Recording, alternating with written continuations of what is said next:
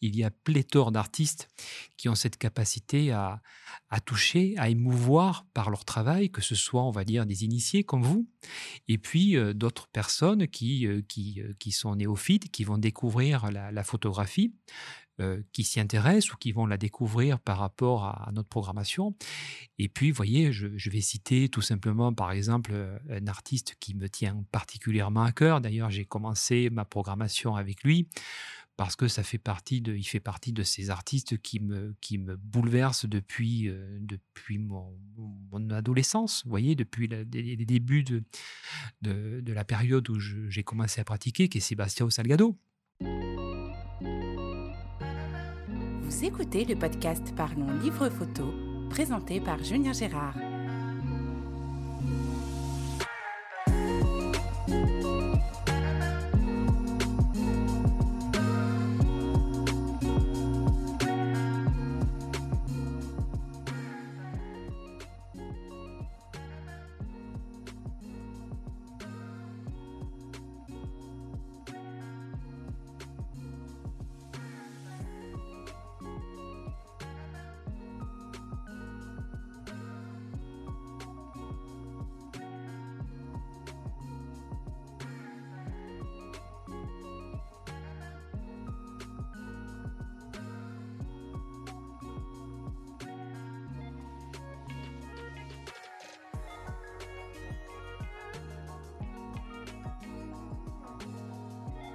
Bonjour et bienvenue sur ce nouvel épisode du podcast Rendez-vous sur la prom. Cet épisode est également diffusé sur le podcast Parlons Livre Photo.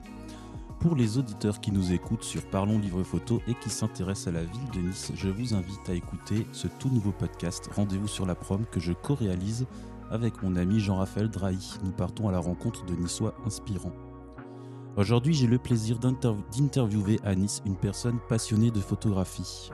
Né le 9 mai 1820 à Grasse, devenu photographe au début des années 1850, il est le premier à photographier les Alpes-Maritimes juste après la création du département. Il exécute également une première série de clichés du Midi en 1852. Peu de temps avant sa mort, il obtient un poste de professeur au lycée impérial de Nice et ouvre un atelier rue Chauvin. Mort dans l'oubli dans sa ville natale, il ne sera redécouvert qu'en 1936 à la faveur de grandes expositions photographiques organisées à Paris et New York. En 2016, en son hommage, la ville donne son nom au musée de la photographie, le musée de la photographie Charles Nègre. Vous l'aurez compris, cette présentation n'est pas celle de notre invité du jour, qui est bien vivant. Notre invité aujourd'hui est le directeur du musée de la photographie Charles Nègre de Nice. Il occupe ce poste depuis janvier 2021. Il a exposé les plus grands photographes, mais aussi des photographes locaux, connus ou moins connus, dans la galerie attenante. Parmi eux, nous pouvons citer Vincent Munier, Nick Knight, Jacques Renoir, Yann Arthus Bertrand, Sébastien Salgado, Charles Bébert ou actuellement Lionel Cazan et Alexandre Dufay. Bonjour Stéphane Talon. Bonjour Julien, merci pour votre invitation. La date de naissance ne vous a pas fait tiquer, vous avez prévenu à l'avance. oui, je vous remercie pour cette précision. Effectivement, je suis un peu plus jeune que Charles Nègre et puis euh, je, n'ai pas son talent photographique, mais effectivement, c'est une belle introduction. Alors, euh, ce n'est pas la première fois que l'on se rencontre. On a des projets euh, en cours. C'est encore arrivé ce matin en préparant l'introduction. À chaque fois, j'ai un rictus sur le visage au moment de lire votre nom, qui est le même que le président de la République du Bénin, pays que j'affectionne. Oui, c'est vrai, mais je crois qu'en fait, en fait, il a un seul L, alors que talon avec deux L, comme les anges, je crois, les anges d'un Côte d'Azur. C'est ça, c'est ça, encore un petit signe. Je suis photographe moi-même, donc c'est un vrai plaisir aujourd'hui de pouvoir euh, vous faire euh, participer à ce podcast, à ces deux podcasts pour le coup. Mais avant de parler de votre poste de directeur du musée de photos, j'aimerais un petit peu connaître votre parcours. Alors, je vous proposais de peut-être parler de, mes origines, en fait, puisque je suis un niçois d'adoption. J'ai des racines euh, toulousaines par mon père et égyptiennes par ma mère. Et puis, depuis, j'étais partagé dès l'enfance entre, entre Toulouse et Nice. Et puis, euh, vers l'âge adulte, euh, j'ai eu cette opportunité de pouvoir venir m'installer définitivement à, Nice et rejoindre donc la Côte d'Azur. Donc, l'histoire commence pour moi à Nice à l'âge de, de, 19 ans, 20 ans, avec, avec la création d'une librairie-galerie dans le quartier des musiciens où je vendais des livres d'art et, de philosophie. Et puis cet espace aussi était un espace d'exposition permanente où je montrais la jeune création contemporaine, photographique, et puis aussi d'autres médiums artistiques comme, comme la peinture. Et puis j'avais également créé une association qui s'appelait Les Chemins de la Connaissance. Avec cette association, j'organisais des, des, conférences avec des auteurs que je faisais venir des quatre coins de la France. Je louais des, des salles dans divers hôtels de la ville de Nice, des petites salles jusqu'à des grandes salles comme le Plaza. Et puis, je faisais faire des, interviews, un peu comme vous, sur Radio Nostalgie, qui était à l'époque Place Masséna. les Niçois reconnaîtront, le, Radio Nostalgie était situé juste au-dessus de l'ancien tabac, sur la Place Masséna. il y avait, j'avais aussi des, articles dans, dans, la presse locale en retour de, mes interviews. J'avais aussi, euh, je organisais des séances de dédicaces dans ma librairie. Donc, c'était un, lieu d'échange qui était euh, consacré euh, à, divers médiums artistiques, notamment, notamment la photographie. Puis, je vous l'ai dit, d'autres médiums artistiques et puis la, philosophie en général. C'était un lieu d'échange. Et puis, cette activité a, a, duré à peu près trois ans. Et puis après, on va dire, mon activité associative, culturelle, événementielle a, bien fonctionné. L'exploitation commerciale un petit peu moins, puisque bon, en fait, j'avais, une jolie, jolie librairie dans le quartier des musiciens, qui est un, très joli quartier, mais je n'ai su que par la suite que pour vivre de, la vente de livres, il faut vendre beaucoup de livres, et les, marges sur les livres sont assez réduites. Et donc j'étais jeune et fou à cette époque-là, plein de, bonne volonté, mais bon, voilà, j'ai dû arrêter mon activité commerciale au bout de trois ans, et puis voilà, me tourner vers, euh, vers une autre activité. Euh, ça fera peut-être l'objet de, la seconde partie de notre propos. C'est ça. Vous avez fait des études? Oui, de droit. De droit, ok, donc rien à voir. Non, rien à voir avec, euh, avec euh, on va dire, mon activité d'aujourd'hui. Disons que j'ai voilà, fait, des, fait des études de droit, mais avec, on va dire, un, parcours parallèle, une double vie déjà, assez, assez, assez tôt puisque évidemment je suis, euh, je suis tombé dans, dans, la photographie euh, un peu comme beaucoup de personnes, comme, comme vous certainement dès, dès l'enfance.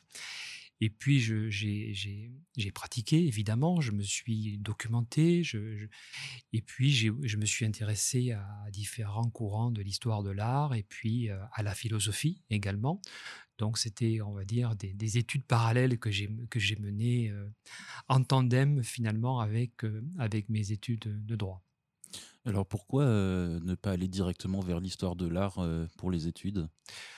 Oui, c'était peut-être pour, pour rassurer mes parents qui, qui J'ai toujours cette réponse. Euh, voilà, qui pensaient que c'était peut-être euh, préférable finalement que je m'oriente vers des études de droit. Et c'est vrai qu'on retrouve souvent ce parcours, euh, vous faites bien de le souligner, puisque je, oh, je pense spontanément à Sébastien Salgado qui, qui a fait des études de sciences économiques, qui est allé jusqu'à faire un doctorat pour faire plaisir à son père. Et puis finalement, voilà tout cela ne le rendait pas heureux, ne le nourrissait pas intérieurement. Et puis, à un moment, voilà, la vie fait que on, décide de, se retourner et d'aller vers vraiment ce qui nous anime. Et, et l'art et la photographie, voilà, faisaient partie de ce qui m'intéressait le plus.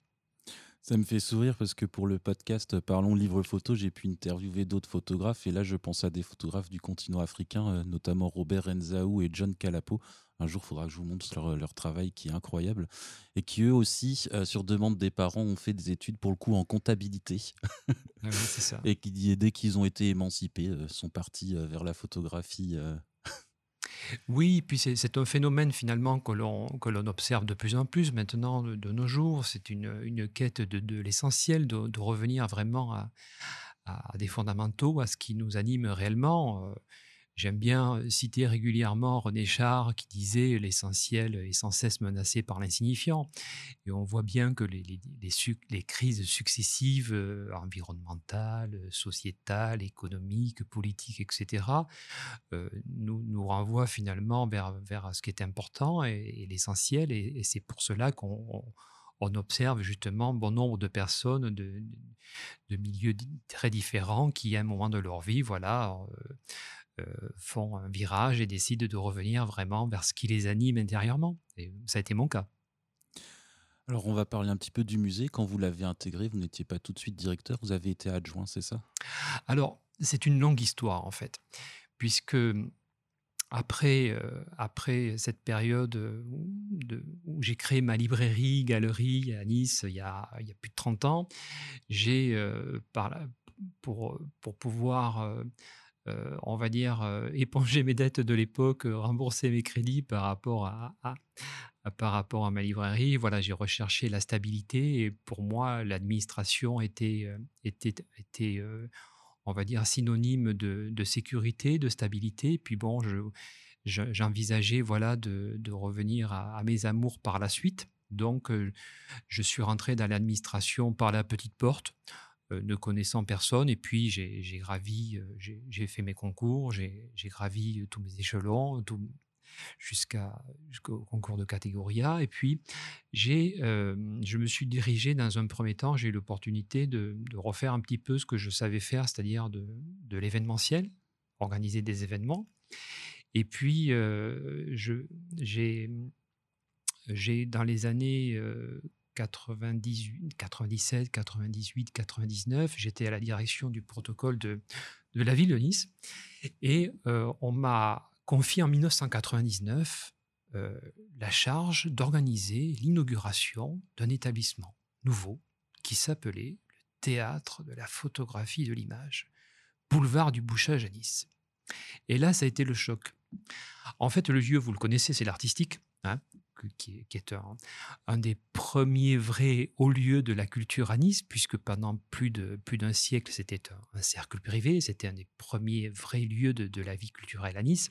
C'était the place to be de l'époque, c'était l'endroit où se retrouvait toute l'intelligentsia de la Côte d'Azur. Il y avait des conférences, des expositions, des dîners mondains.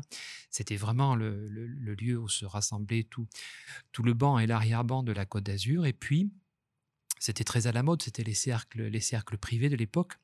Et puis, à la fin de, après un siècle d'une belle existence, ce cercle était en perte de vitesse dans les années 1990.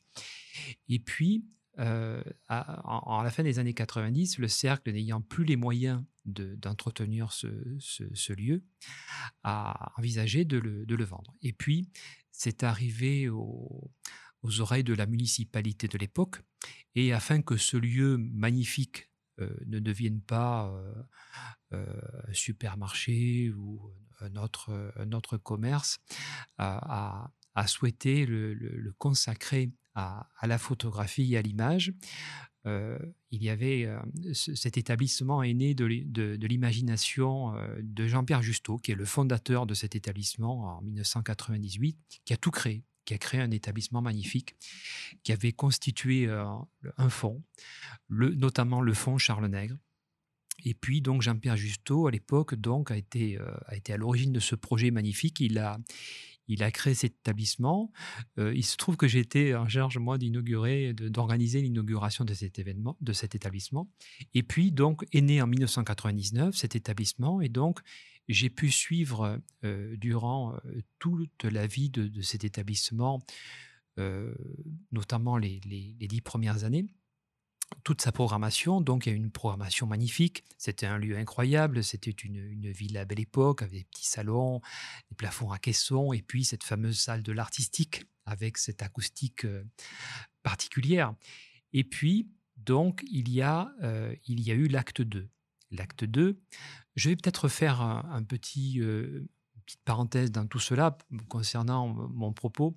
C'est que en, en, 2000, en 2009, 2009, j'ai fait un, virage professionnel à cette époque-là, puisque euh, dans les années 2003 jusqu'en 2008, j'étais directeur du, protocole au département des Alpes-Maritimes. C'était une, activité euh, organise, de, on fait de l'événementiel institutionnel, en fait, c'était très, très intéressant, très passionnant. Et puis, en, 2009, j'ai, euh, je vous disais, voilà, j'ai souhaité finalement faire un, virage euh, professionnel et revenir vers vraiment ce qui, ce qui me passionnait depuis toujours, intimement, par conviction et par, et par tout simplement par envie, la culture. Et donc, j'ai eu l'opportunité en 2009 de, rejoindre cet établissement en, qualité de, directeur administratif et financier. Et j'étais en tandem avec le, nouveau directeur artistique de cet établissement qui a été nommé en, même temps que moi, donc en début 2009, qui était Marie-France Bourg, qui, était une, qui est une femme euh, remarquable, qui a fait euh, un travail magnifique pendant plus d'une dizaine d'années, qui a fait une programmation euh, magnifique qui a pérennisé, développé cet établissement. J'ai travaillé avec elle, j'ai eu ce plaisir de travailler avec elle. C'était vraiment, euh, on, a, développé vraiment euh, euh, une, une, relation professionnelle formidable et quasi familiale. J'ai beaucoup appris à ses côtés. Et puis, donc, entre-temps, l'acte 2, l'acte 2 de cet établissement, puisque en 2016, la, la municipalité avait la volonté de considérant l'engouement de, des Niçoises et des Niçois pour la photographie, puis des régionaux, et puis, au sens plus large, pour la photographie, euh, avait la volonté de donner une meilleure visibilité à cet établissement, puisque force est de constater que euh, le théâtre de la photographie, de l'image, Boulevard du Bouchage, euh, un très bel établissement, mais finalement avec un manque de, lisibilité à partir de l'extérieur assez confidentiel finalement. Et donc, euh, la, municipalité avait voilà, une volonté d'optimiser et, d'offrir peut-être un, meilleur un meilleur emplacement à cet établissement. Et donc, l'opportunité s'est présentée avec donc l'installation en fin 2016, le déplacement de cet établissement, Place Pierre-Gauthier, dans un lieu incroyable. Euh, l'ancienne sous-station EDF ancien site de production d'énergie électrique, on rendez compte d'un lieu industriel qui avait été acquis par la, ville euh, plusieurs décennies auparavant. Cet établissement a eu plusieurs destinations. Il était dans un premier temps le forum d'architecture et d'urbanisme pendant de nombreuses années. Il a accueilli sur les, sur euh, les deux dernières années avant l'installation du nouveau musée de la photographie, il a accueilli une partie des collections de, Jean Ferrero. Et puis donc, voilà, l'acte 2, 2016, la décision est prise. On va, on va installer donc le musée de la photographie Place Pierre Gauthier dans ce lieu incroyable avec une architecture euh, industrielle euh, hyper intéressante. Et puis, ça a été une belle opération puisque à cette, à cette époque-là, indépendamment du fait que la ville voilà, voulait donner une meilleure visibilité à l'établissement, une meilleure visibilité, cela aussi a permis d'enrichir l'offre culturelle de l'établissement. Puisque, vous le savez, euh, l'établissement, depuis sa création, euh, enchaîne, alterne les expositions temporaires au rythme de trois expositions.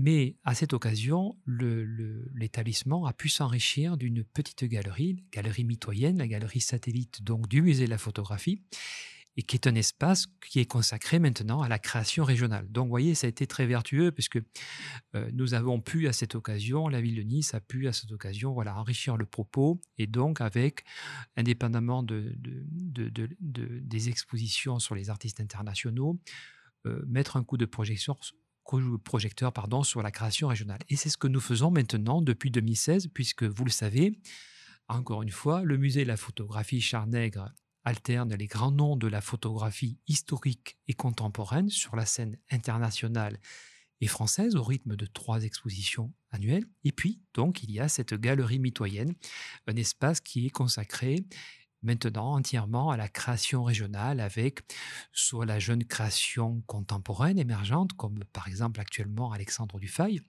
qui est euh, une pépite, on va dire, au niveau de la, de la création contemporaine.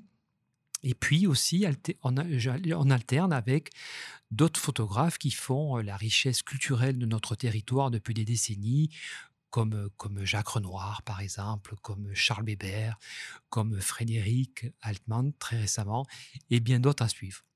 Voilà, voilà en quelques mots, on va dire, la, nouvelle destination de, l'établissement. Et puis après, si, si vous le souhaitez, je peux vous parler aussi maintenant un petit peu du projet, du projet et de, de, la ligne éditoriale de l'établissement. Alors, vous m'avez déjà volé plein de questions.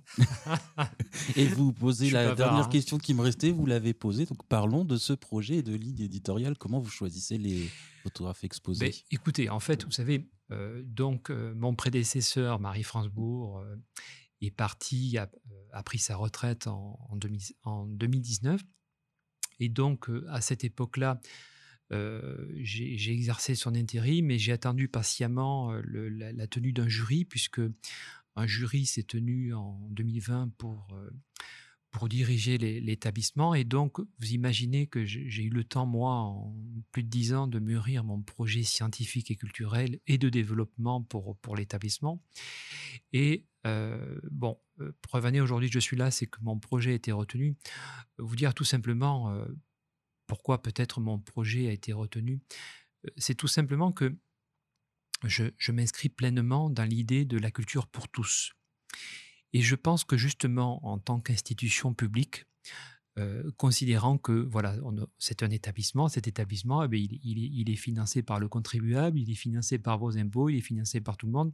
Donc, je, pars du principe que justement, la culture, elle doit s'adresser à tous. Et euh, j'ai souhaité proposer une programmation avec, même si c'est un exercice difficile, euh, de, proposer euh, une programmation avec un spectre le plus large possible, avec toujours une ligne éditoriale très exigeante en termes de qualité, évidemment, mais de pouvoir proposer des artistes, qu'ils soient contemporains ou historiques, qui ont cette capacité à, toucher, à fédérer euh, un auditoire qui soit à la fois néophyte jusqu'aux initiés.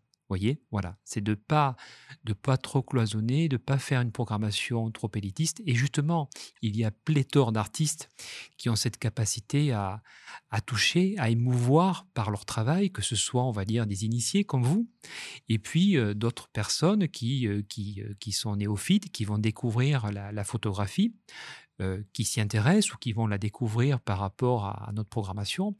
Et puis, vous voyez, je, vais citer tout simplement, par exemple, euh, un artiste qui me tient particulièrement à cœur. D'ailleurs, j'ai commencé ma programmation avec lui parce que ça fait partie de, il fait partie de ces artistes qui me, qui me bouleversent depuis, euh, depuis mon, adolescence, vous voyez, depuis les, débuts de, de, de la période où j'ai commencé à pratiquer, qui est Sébastien Salgado. Voyez, Sébastien Salgado, c'est un artiste incroyable, avec un propos d'une force inouïe et qui va, qui va avoir cette capacité à, toucher, à émouvoir euh, le, plus grand public. Voyez, et c'est ça qui, je pense, est important de nos jours, c'est de pouvoir, euh, de pouvoir privilégier le plus possible, voilà, ces artistes euh, incroyables, merveilleux, qui ont cette capacité, voilà, de d'émouvoir, de toucher, de bouleverser. Et puis aussi, l'idée tout simplement de d'aller à la conquête de nouveaux publics, de publics qui ne fréquentent pas habituellement les musées, tout simplement. Et c'est la raison pour laquelle aussi, dans mon projet, j'ai proposé d'aller à la rencontre de, nouveaux publics en, allant dans l'espace public. J'ai commencé des expositions euh, hors les murs. Vous l'avez vu déjà, on a commencé, euh, on a commencé sur la place Pierre Gauthier, devant le musée de la photographie. Tout a commencé avec, euh, vous savez, la, la place Pierre Gauthier a été requalifiée par la municipalité. euh, on a fait cet espace qui n'était pas terrible à l'époque, où il y avait beaucoup de voitures qui stationnaient. La municipalité a décidé de le sanctuariser, a fait un espace magnifique avec une palmeraie. Et donc, vous voyez, il y a, il y a 14 palmiers sur la place Pierre Gauthier qui sont entourés de madriers. Madriers en bois qui les entourent, qui permettent d'aubaner euh, ces, ces palmiers le temps de leur enracinement. Vous savez, je ne vais pas vous faire un cours sur euh, Oui. l'espace vert. Mais bon, et à cette époque-là, je me suis dit, mais t'es- ces madriers, tout ça, c'est intéressant, ça pourrait faire une scénographie sympa pour faire une expo. Ça fait un bon support. On a, et on, a fait, on a fait une scénographie, on a, on a fait des supports justement, on a commencé à faire une exposition qui était, euh, vous le savez, sur, euh, sur Charles Weber, qui était l'exposition qui était en miroir de Salgado dans la galerie, puisque c'était une rétrospective sur, sur Charles Weber, sur euh, notre Jean-Marie Perrier niçois, finalement, qui, qui dispose d'une mémoire de tout ce qui s'est passé sur la Côte d'Azur. Euh, et donc, on a fait une rétrospective Charles Weber dans la galerie. Et puis, euh, avec, euh, avec ses fils Bruno et, Stéphane, on a eu l'envie d'investir la place Pierre Gauthier et de faire une expo sur Belmondo, sur tous les tournages de Belmondo de 65 à 84, euh, et toutes les photos de, de Belmondo de ces tournages réalisés par Charles Weber qui était un de ses amis proches. Et donc, on a commencé comme ça. Et puis après, d'autres, d'autres sujets ont suivi. Vous le savez, j'ai, j'ai organisé l'exposition Yann Arthus Bertrand, aussi qui était un, grand triptyque, qui a été en, partie sur le miroir d'eau, avec le propos Terre vue du ciel, 150 photographies. Ce projet labellisé par l'UNESCO en l'an 2000. Cette exposition qui se tenait dans le prolongement du miroir d'eau sur l'espace Jacques Médecin, comme un musée à ciel ouvert qui s'est tenu durant plus de trois mois.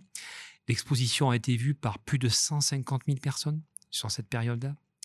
Après l'exposition, continuait sur la place Pierre Gauthier avec le propos bestiaux, ce travail qu'il avait réalisé sur le Salon de l'agriculture pendant près de 20 ans pour, pour privilégier, mettre en relief la production française. Et puis dans le musée, la grande rétrospective sur 45 ans de, vie de photographe réalisateur, et puis avec la diffusion du film Legacy, son nouveau film qui venait de présenter quelques mois avant au Festival de Cannes, qui venait 11, 11 ans après le film Homme qu'il avait réalisé avec Luc Besson et qui avait été vu par des millions de personnes dans le monde.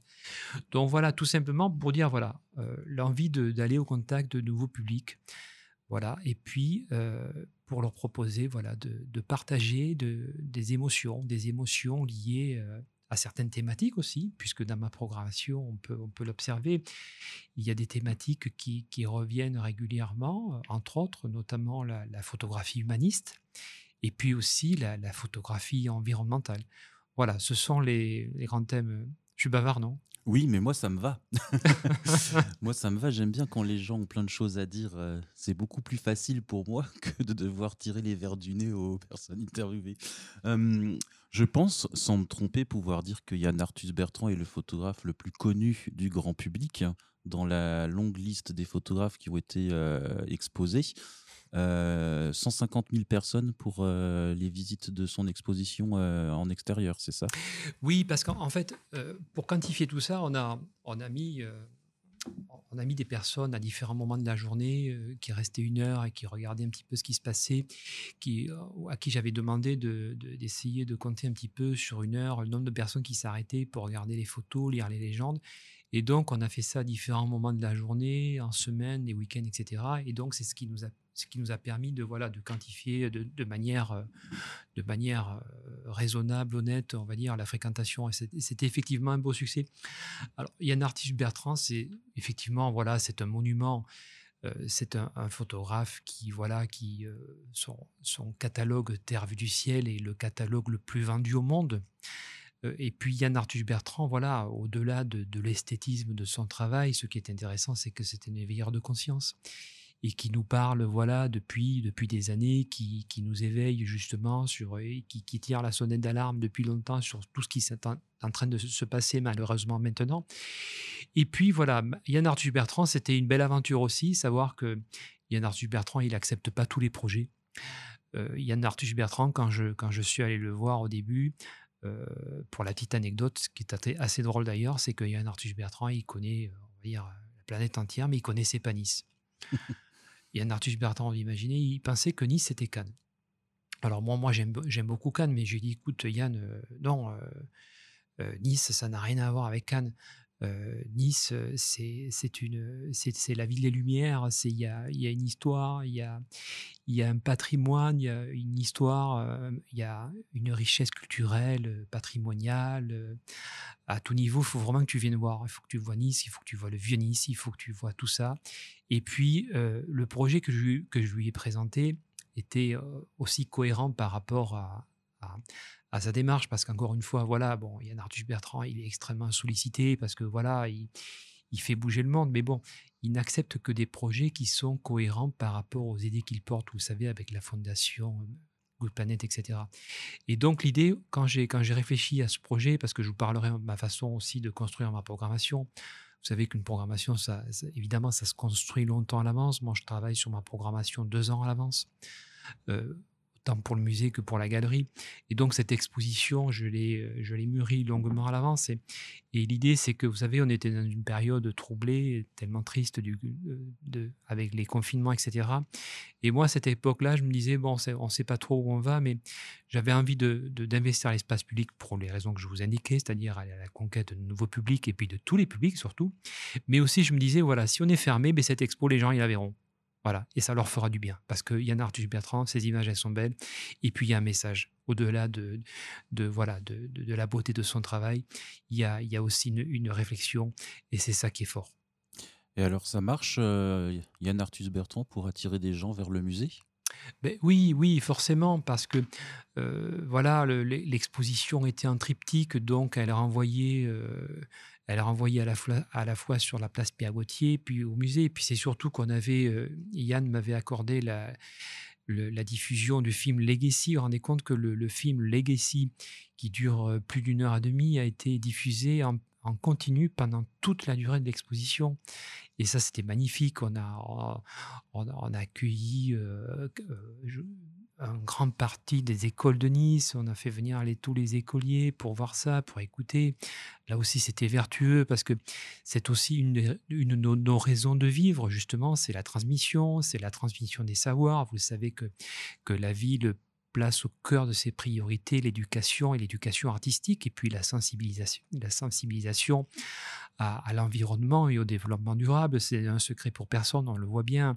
Euh, depuis, depuis une douzaine d'années, euh, la municipalité niçoise a, placé au cœur de ses priorités le, développement durable et l'environnement. On le voit bien avec la végétalisation des espaces, etc. etc. Donc voilà, c'est une des raisons pour laquelle Yann Arthus Bertrand a accepté le propos. Et puis, e, effectivement, le public était au rendez-vous, il y a du monde, je peux vous le garantir. C'était avec Vincent Munier, je crois, vous avez, euh, vous m'aviez annoncé euh, fièrement à l'époque avoir dépassé euh, le musée d'art moderne et contemporain de Nice alors, en nombre de visiteurs. Vincent un autre grand nom. Alors oui, Vincent Munier, là aussi, c'est vraiment, c'est vraiment un coup de cœur, Vincent Munier. Ça fait partie de, de, ces artistes qui me, qui me fascinent, de, pas depuis l'adolescence, parce que bon, Vincent Munier, il est il est un peu plus de ma génération, donc euh, on, le connaît son travail depuis une vingtaine d'années surtout. Mais bon, moi, je, le suis personnellement depuis, une quinzaine d'années. Et puis, voilà, effectivement, là aussi, vous voyez, Vincent Meunier, c'était euh, euh, c'était une belle histoire. il nous a fait l'amitié d'accepter cette exposition. Vincent Meunier, il n'est pas très dans la dynamique de faire des expositions. Il en fait avec parcimonie il n'accepte que des projets qui soient aussi cohérents, vous voyez, avec les idées qu'il porte. Et puis bon, voilà, Vincent Munier, il est, maintenant, il travaille beaucoup, euh, on va dire, dans, l'édition avec, ses catalogues et puis avec ses, films documentaires. Et donc voilà, Vincent Munier nous a fait confiance, a accepté, euh, mon invitation, ma proposition.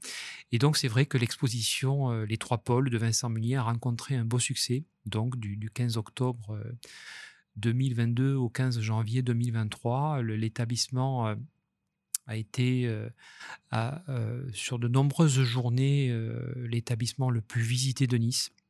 Et c'est vrai que sur la, dernière semaine de, de l'exposition fin janvier, donc le, musée de la photographie Charnec sur, la, sur cette semaine-là a été le, musée le plus visité de Nice. Voilà. Et pour nous, bon, voilà, c'est une belle récompense finalement de, de pouvoir euh, de pouvoir euh, avoir ces résultats parce qu'on se dit que bon, voilà, nos efforts finalement, euh, il y a des résultats et puis le public est au rendez-vous et puis voilà, on est dans l'émerveillement et puis aussi modestement de se dire qu'en tant qu'institution publique, encore une fois, quand on considère, on va dire, toute cette période troublée actuellement où on enchaîne les, crises sanitaires, politiques, humanitaires, euh, économiques, sociétales. Je, pense que si, en tant qu'institution publique, on peut proposer aux visiteurs euh, de, passer, euh, d'avoir une parenthèse dans un musée niçois, de, vivre un, bon moment, d'avoir de, belles émotions, d'être touché, de, parfois même être bouleversé, d'être émerveillé. Ça a été le cas avec Vincent Meunier. Bien, voilà, on se dit que finalement, voilà, on se sent utile. Je me souviens euh, d'être allé voir l'exposition de Vincent Munier avec mon fils qui avait 7 euh, ans. Et ce qui m'avait frappé, alors c'était un mercredi après-midi, il y a toujours euh, des enfants en liberté le mercredi. Et il y avait beaucoup de familles dans le musée, beaucoup d'enfants, et extraordinairement un calme incroyable, parce qu'en général, quand il y a des enfants, c'est pas vraiment le calme auquel on pense tout de suite. Et là, c'était très calme, les enfants étaient très intéressés. Ça m'avait frappé. Oui, c'est touchant. C'est vrai que voilà, euh, ça fait partie de mes objectifs. Encore une fois, c'est de, toucher tous les publics. Et vous voyez, voilà, Vincent Meunier, il a, cette capacité. Euh, Vincent Meunier, il va toucher les cœurs. Il va toucher les cœurs parce que son propos, il est beau. Et puis, au-delà du beau, il est esthétique, il est poétique. Et c'est ça qui distingue finalement le travail de Vincent Meunier de ses confrères. Euh, on va dire dans le top 10 mondial des photographes documentaristes animaliers, c'est la poésie c'est que voilà, Vincent Meunier, il fait des belles photos, mais il y a, dans ses photos, il y a de la poésie. Et c'est ça qui distingue son travail et c'est ça qui touche le cœur des gens. Moi, ce que j'aime beaucoup, c'est que l'animal n'est pas toujours euh, l'objectif principal de ses photos on voit dans son environnement avec beaucoup de pureté. Oui, mais c'est ça, c'est que voilà, Vincent Meunier, il va, il a une écriture photographique euh, particulière, minimaliste. Le, on va dire l'animal va être la signature, va, il va l'habiller dans, son environnement. Et effectivement, c'est un des acteurs, on va dire, dans sa composition photographique. Alors, vous avez pu rencontrer beaucoup de photographes, j'imagine. Vous avez des anecdotes, euh, des moments sympas ou... Oui, oui, des anecdotes, euh, oui, euh, assez, euh, assez amusantes. Il y, en a plein, mais une qui est assez drôle et qui, pour revenir à, Yann Arthus Bertrand, en, on a, d'imaginer de monter des expositions comme ça, c'est un travail qui se fait longtemps à l'avance. Euh, ça fait l'objet d'aller-retour de, Yann à Nice, etc. Et puis, euh, un, jour, on est allé euh, avec, quelques amis, on est allé déjeuner sur une plage avec Yann et quelques amis. Et puis, au moment de de commander. Euh, euh, on, était plusieurs, on, était plusieurs à choisir euh, du poulpe. C'est bon le poulpe en salade Oui, très. c'est drôle. Hein et puis Yann qui nous regarde et dit Non, mais franchement, vous avez vu le film documentaire La sagesse du poulpe ce, ce, film oscarisé, d'ailleurs, vous l'avez vu le, Non, moi je ne l'ai pas vu. Bon, à. Euh, c'est un, film documentaire animalier extraordinaire qui a été oscarisé carrément. Ça s'appelle La sagesse du, poulpe. Et donc, en fait, c'est un, un, film documentaire qui illustre la relation entre un, plongeur euh, sous-marin, documentariste animalier, et la relation particulière qu'il a tissée en un an avec un, avec un poulpe, avec un pieuvre. Et c'est absolument prodigieux. Et c'est vrai que beaucoup de personnes qui ont vu ce documentaire ne peuvent plus manger du poulpe. Et Yann, il nous a dit non, mais attendez, les gars, euh, euh, hors de question que vous mangez du poulpe à côté de moi. Donc, vous allez changer tout ça. Euh, prenez autre chose. donc, c'est une petite anecdote assez amusante. on parle un peu de la façon dont vous organisez la programmation. Alors, je pense mmh. que cette partie-là du podcast va beaucoup intéresser les amis photographes qui nous écoutent. Mais oui, alors je vous disais en fait, voilà, ma programmation, je, je, la construis, je la construis devant l'avance. Ça fait qu'actuellement, voilà, je, je commence à travailler, à réfléchir sur, sur 2026, euh, à la fois pour, euh, pour le musée. Bon, pour le musée, ça c'est c'est on le comprend bien puisque bon voilà là on est euh, on travaille avec des artistes internationaux donc voilà il y a vous savez, les expositions, vous savez ce que c'est, en, votre qualité de, photographe distingué, euh, vous savez que voilà, il y a, beaucoup de choses dans une exposition. Il y a l'écriture d'un propos, il y, a, une scénographie, il y a, vraiment tout un concept, il y, a, une sélection d'œuvres, il, y a, beaucoup de choses qui rentrent en ligne de compte. Après, il, faut imaginer la scénographie, puis après, il y a toute la partie, euh, il y a toute la partie administrative, juridique, etc. Tout ça se construit longtemps à l'avance. C'est aussi une question de disponibilité des artistes, etc. Et puis, bon, il y a aussi un travail de, on va dire, euh, il y a certains projets qu'il faut, il faut aller les chercher. Vous savez, je vous parlerai si vous voulez, mais bon, euh, pas trop long, mais je peux vous parler de Nick Knight parce que ça, c'est quand même une belle aventure aussi vous parler de, Nick Knight. Euh, dire que voilà, je construis ma programmation deux heures à l'avance, euh, y compris pour la galerie du musée. Alors, toujours en respectant, on va dire, en essayant de respecter cette alternance à la fois entre la, photographie historique et contemporaine, et puis aussi avec, euh, pour, le, pour la galerie, voilà, de, je, j'ai oh, j'ai à cœur aussi de, bon évidemment de mettre de mettre à l'honneur et de soutenir la jeune création contemporaine ça c'est important en tant qu'institution voilà d'être un peu un tremplin pour la jeune création contemporaine et puis aussi de célébrer de reconnaître de leur vivant des monuments qu'on a à Nice parce qu'on en a des monuments vous voyez quand on parle de de, Charles Weber à 86 ans maintenant, euh, qui a une carrière de 50 ans de, de, photo, de photographe, euh, journaliste, reporter, qui est une mémoire de la Côte d'Azur, euh, de Frédéric Altman. C'est des personnages qui, ont, un parcours d'une grande richesse et je pense que c'est bien aussi de, les reconnaître, de leur, de leur dire qu'on les aime quand ils sont là. voyez, de ne pas attendre qu'ils soient partis pour leur dire eh ben, on vous aime, on fait une rétrospective, etc. Voilà, donc il y a ça aussi, vous voyez, de, de, mettre en avant aussi euh, et d'honorer nos, nos, talents. On parle toujours de lumière quand on parle de Nice, et la lumière est euh, quelque chose euh, d'important pour les photographes. Vous faites des photographies? Ben oui, oui, oui. Alors moi, je suis assez pudique là-dessus. avec, avec mon travail personnel. Bah oui, je n'ai rien trouvé sur Internet en préparant l'épisode. Mais oui, parce que en fait, je pense que ça vient peut-être tout simplement de, peut-être une, pudeur. et C'est-à-dire, je, suis tellement tous les jours face à, des, à, des, à des photographes tellement talentueux, qui soient, on va dire, qui soient des photos, que ce soit des photographes internationaux ou des photographes régionaux, niçois, des, des jeunes talents qui arrivent, qui sont... Voilà. Et je me dis, en fait, moi, pourquoi je suis là? Je suis là pour les mettre à l'honneur, pour les mettre en relief. et c'est vrai que j'ai voilà, j'ai peut-être cette forme de, de pudeur. Voilà, j'ai voilà, c'est un choix. C'est un choix que j'ai que j'ai fait. Voilà, de de pas de pas. J'hésite beaucoup à montrer mon travail. C'est vrai que je, je suis assez bavard. Hein, et mon travail photographique est un peu comme ça. Voilà, je suis assez euh, assez pluridisciplinaire justement là-dessus. On retrouve beaucoup les influences justement sur la photographie humaniste, environnementale. C'est très présent dans mon travail. Mais bon, voilà, je pense que c'est pas ça qui va intéresser forcément nos auditeurs, les gens. Mais oui, oui, vous avez raison. Je je communique pas trop là-dessus et voilà, j'essaie plutôt de, mettre à l'honneur tous ces photographes incroyables que je croise tous les jours.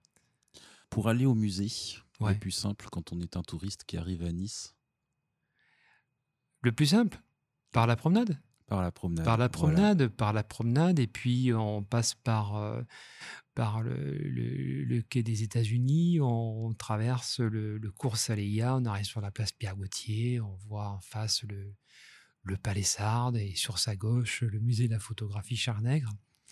Voilà, donc, Ou par euh, le Venise aussi, on peut y aller, tous les, tous les chemins mènent au musée de la photographie Charnègre, vous le savez. Donc un place euh, Pierre, Pierre, Gauthier.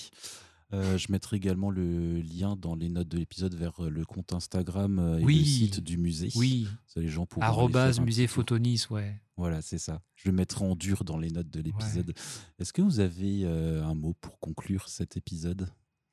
Mais tout simplement vous dire merci déjà pour, euh, pour ce que vous faites parce que bon, euh, vous, je connais votre travail aussi. Bon, voilà, pour moi, c'est toujours un plaisir d'échanger avec un photographe parce que bon, vous êtes, euh, journaliste, mais vous êtes aussi photographe. Donc pour moi, c'est toujours, toujours un plaisir d'échanger.